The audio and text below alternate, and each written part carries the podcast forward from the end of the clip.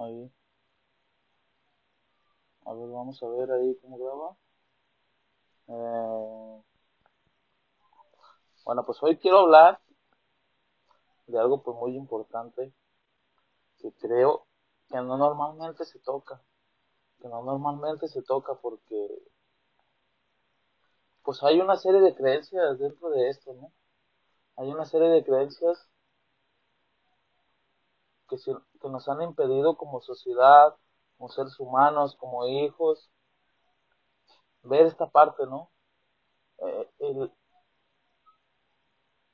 el que tanto tenemos en el pedestal a los padres, que tanto, a pesar de lo que ha pasado, a pesar de lo, de lo que te ha pasado en la infancia, a pesar de lo que te ha pasado como, como hijo, como niño, seguimos teniendo expectativas sobre los padres.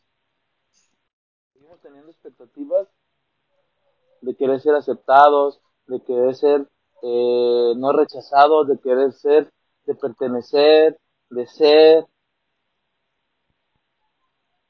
El problema viene cuando pues no pasa, ¿no? No pasa todo esto que estoy diciendo.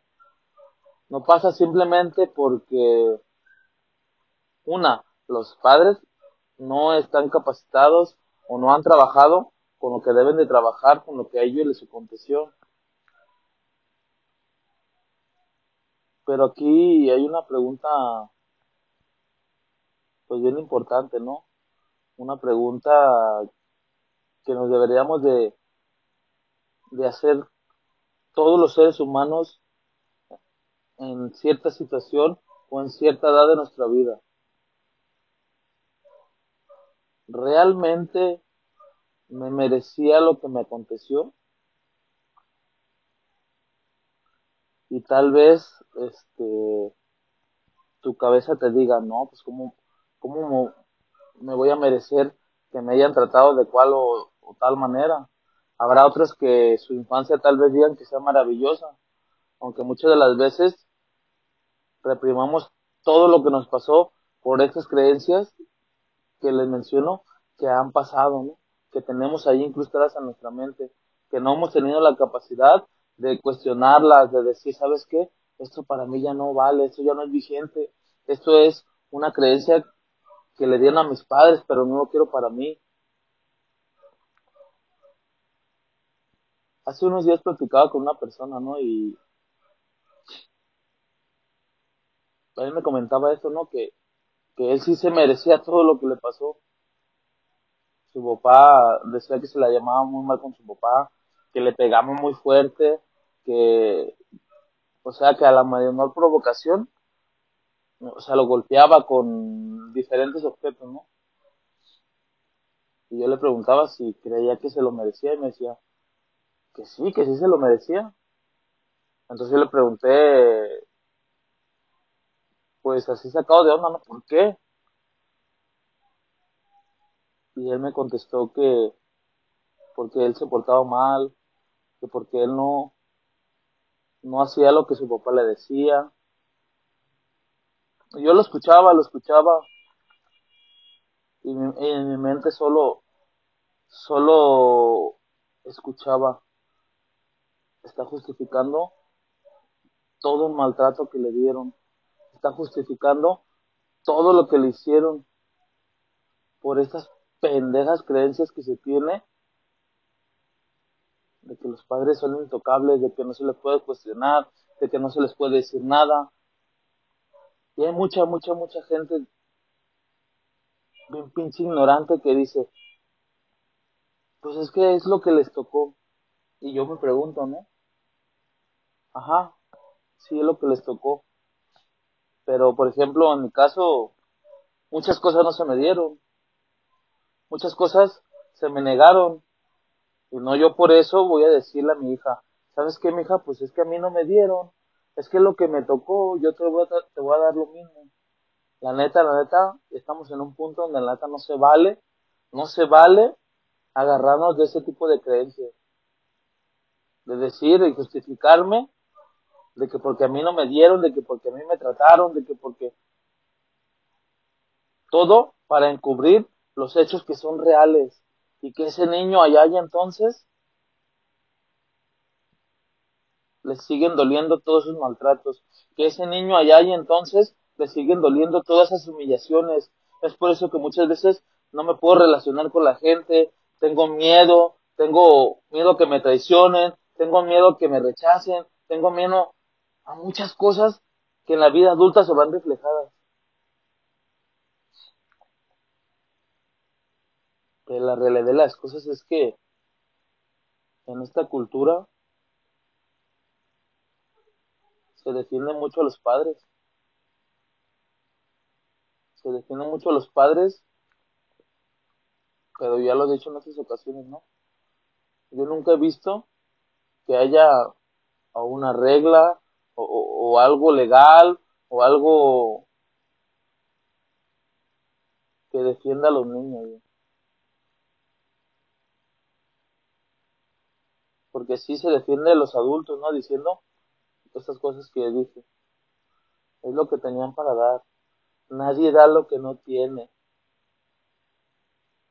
A neta, puras mamadas que dice muchas veces la gente para justificar la falta de huevos que ha tenido para ponerse a mano consigo mismo, para ponerse a mano con los que realmente le hicieron daño. Porque cuando no arreglamos nuestro pasado, cuando no ha arreglado mi infancia, cuando no arreglas tu infancia, vienes y te cagas y sangras en las personas que no debes de sangrar, güey. Vienes y, pisoteas a las personas que, no debes de pisotear porque así te sientes. Pisoteado, humillado por tantas cosas que te has callado, por solo justificar de que estas personas que te criaron, no sé qué te haya criado,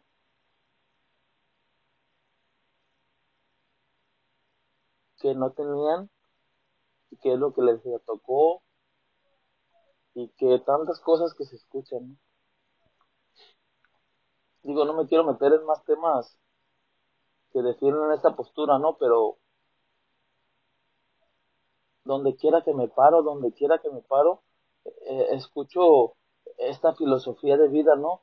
Donde al niño no, no, no se le da cavidad, güey, de, de, expresar, güey, porque a cierta edad ya te tienes que hacer responsable de ti. Y sí estoy de acuerdo en esa parte. Pero hacerse responsable de ti es también mirar al pasado y decir, ¿sabes qué? La neta, esto no me gustó. Y dejar de justificar todas las artes de pendejadas que me enseñaron, que me dijeron, que vi, que escuché. Yo no entiendo por qué se justifica y se justifica y se justifica y yo lo dije la otra vez crudamente, ¿no? La persona que justifique a sus padres es que muy en el fondo se está preparando su terreno para pasarse de lanza con los suyos. Porque, ¿qué crees? También se le va a justificar su mal comportamiento, su pasadez de lanza, el no ser responsable de lo suyo, el no trabajar con sus emociones, el quererse adjudicar cosas que no le pertenecen. Y si oye crudo lo que estoy diciendo, pero es una realidad, es una, una verdad que no muchas veces se dice y que está ahí escondido. Está a flor de piel, pero nadie se atreve a cuestionarlo, nadie se atreve a decir, ¿sabe qué? No mames.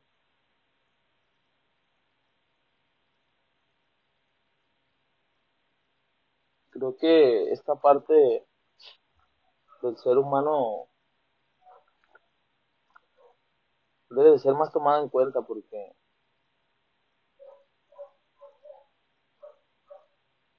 donde quiera está esta filosofía, inclusive lo, he escuchado a varios terapeutas, varios psicólogos que no le toman importancia a esta parte, ¿no? A que siguen justificando cuando la realidad es que el que tiene la prioridad es el paciente. Y si ese paciente ya tiene hijos, hacerle ver que se ha equivocado, no por lo que le dieron, es por lo que no ha querido ver, por lo que no ha querido trabajar, por lo que no ha querido hacerse responsable. Y ayudarlo a que sane esa parte dolida también, a que sane esa parte que muchas veces no se habla, porque el juicio no se permite, porque la crítica no se permite. Y yo creo que debemos de ser críticos en esa parte. Yo desde que tengo uso de razón he sido crítico con las cosas que me pasan. Siempre he tenido más preguntas que respuestas. ¿Por qué me pasa esto? ¿Para qué? Y esto y el otro y siempre cuestionando las cosas.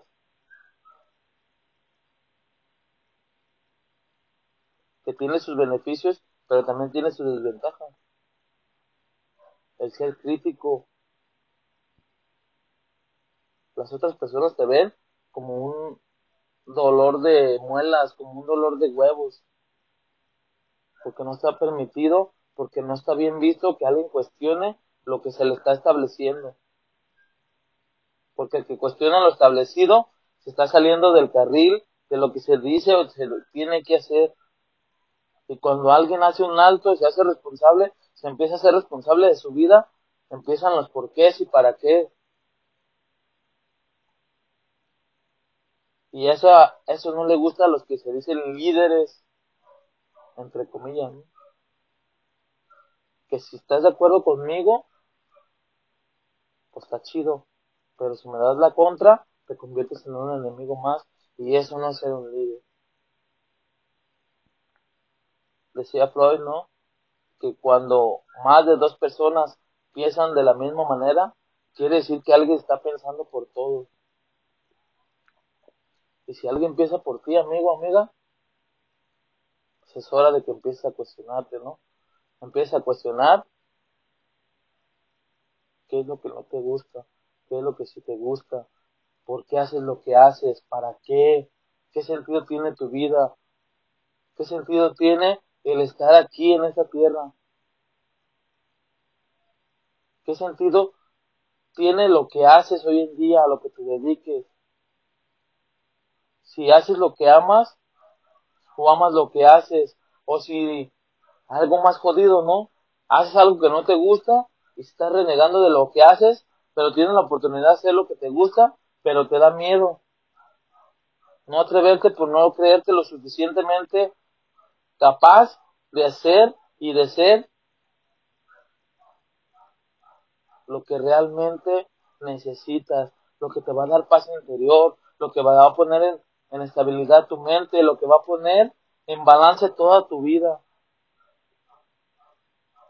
Pero si nos damos cuenta, todos esos miedos que te estoy hablando, de no atreverse, de, del que dirán, de, que lo que piensan los demás, de que si no puedo, y si no sé, y si todo este tipo de cuestionamientos vienen de allá y entonces, de tu infancia. hasta que no te des cuenta y empieces a cuestionar ¿Qué pasó con tu infancia? ¿Qué pasó con tu vida de niño? Vas a seguir repitiendo las cosas que no te gustan. Vas a seguir viviendo las cosas que no te gustan. Vas a seguir teniendo lo que no quieres tener. Estando donde no quieres estar. Con la persona que no amas, que no quieres estar.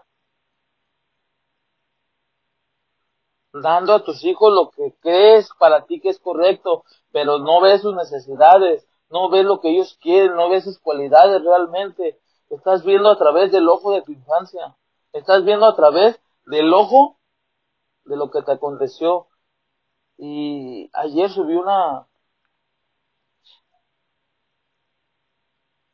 pues una imagen, ¿no? A, mi, a mi página de Facebook, que decía que solo miramos el mundo una vez y esto es en la infancia. Que lo demás es solo memoria.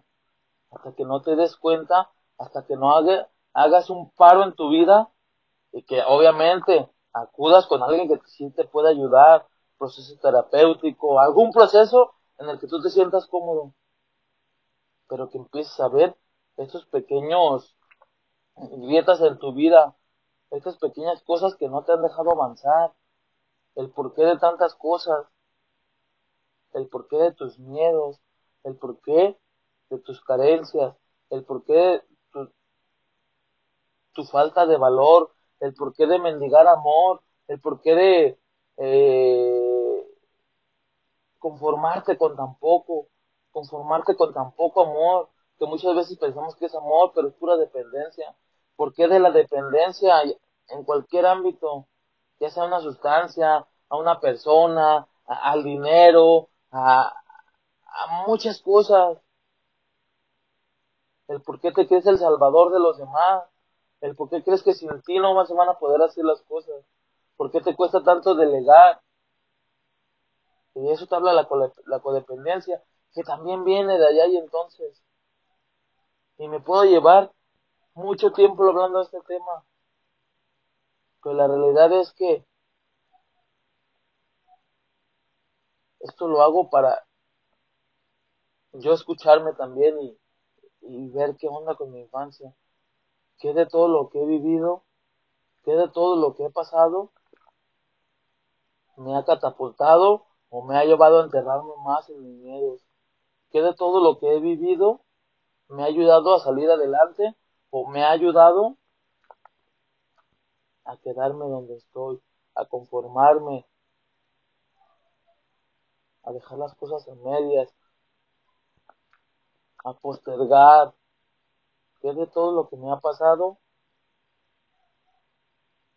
me ha llevado al estado económico donde me encuentro, donde te encuentres, qué de lo que me ha pasado te ha llevado a sentir lo que sientes, por ejemplo. Porque muchas veces pensamos que son las demás personas las que nos hacen sentir de tal o cual manera y la realidad es que no, que yo sufro muchas de las veces o tú sufres por tus creencias, por tus expectativas, de lo que crees que, la demás gente debe de hacer contigo, de lo que crees que las otras personas deben de reaccionar, de lo que crees que te deben de dar, de lo que crees que te deben de complacer. Y cuando no pasa, empiezo a, a sufrir, me empiezo a estar en estados depresivos, en estados de ansiedad. Si no me doy cuenta de todo esto, me la voy a pasar nomás rebotando en la vida, actuando, actuando la vida, porque no me he atrevido, porque no hay un trabajo detrás, hacerme consciente de lo que me duele, hacerme consciente de lo que realmente me ha lastimado y me sigue lastimando.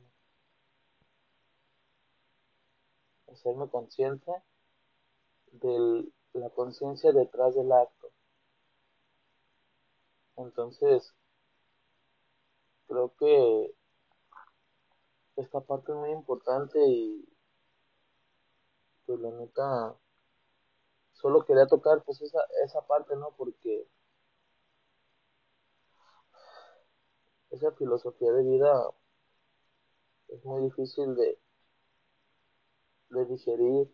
Cuando yo me empecé a, me, a, a meter a esta filosofía, de qué onda de con la infancia y todo esto, pues se me hizo muy difícil, ¿no? Porque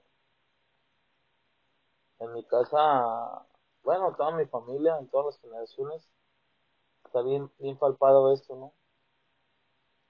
El hayas, hayas vivido lo que hayas vivido, pues que cállese, que cállese, no diga nada. Usted no tiene derecho a cuestionar, usted no tiene derecho a decir, Pero la neta, por hoy, no quiero eso para mí. Y no quiero eso para mi pequeña, ¿no? Que ahí está, que, que yo veo el amor que me tiene y, viceversa, ¿no? El amor que yo le tengo a ella. El amor que no viene desde una desde una carencia, desde lo que no tuve, yo te voy a dar, no. Simplemente ya me hice consciente de lo que daña a un ser humano, de lo que hace sentir menos a un ser humano, de lo que hace que un ser humano sea miedoso, que no desarrolle sus capacidades, que no se atreva, que no sea valiente, que si tiene miedo, con todo el miedo haga las cosas me ha costado mucho trabajo cuestionar esta parte porque desde que leí ese libro fue un aguas en mi vida. Un aguas en mi vida donde ya no empecé a permitir muchas cosas que no quería hacer. Sin embargo, porque así lo decía la tradición, porque así lo decían mis creencias, tenía que ceder, aún sabiendo que yo por dentro estaba queriendo gritar y decir no quiero. Pero si no me he dado cuenta de todas esas partes, los patrones de conducta se vayan a seguir repitiendo y repitiendo y repitiendo. Así que hoy, si quieres, tienes la tarea esa, ¿no? De, de empezarte a cuestionar qué onda contigo, qué onda con tus necesidades, tus necesidades, porque yo muchas veces puse a las, a las demás personas antes que a mí. Y hoy en proceso terapéutico me estoy dando cuenta que, que primero voy yo antes que nadie. En primer lugar va Omar. Que si yo no me doy, que si yo no me complazco, que si yo no hago algo por mí, nadie, nadie va a hacer algo por mí. Y con esa conciencia es con que quiero caminar. Entonces, pues gracias. Gracias porque ha sido un momento para mí catártico, ¿no? Porque son ideas que, que tengo rondando todos los días.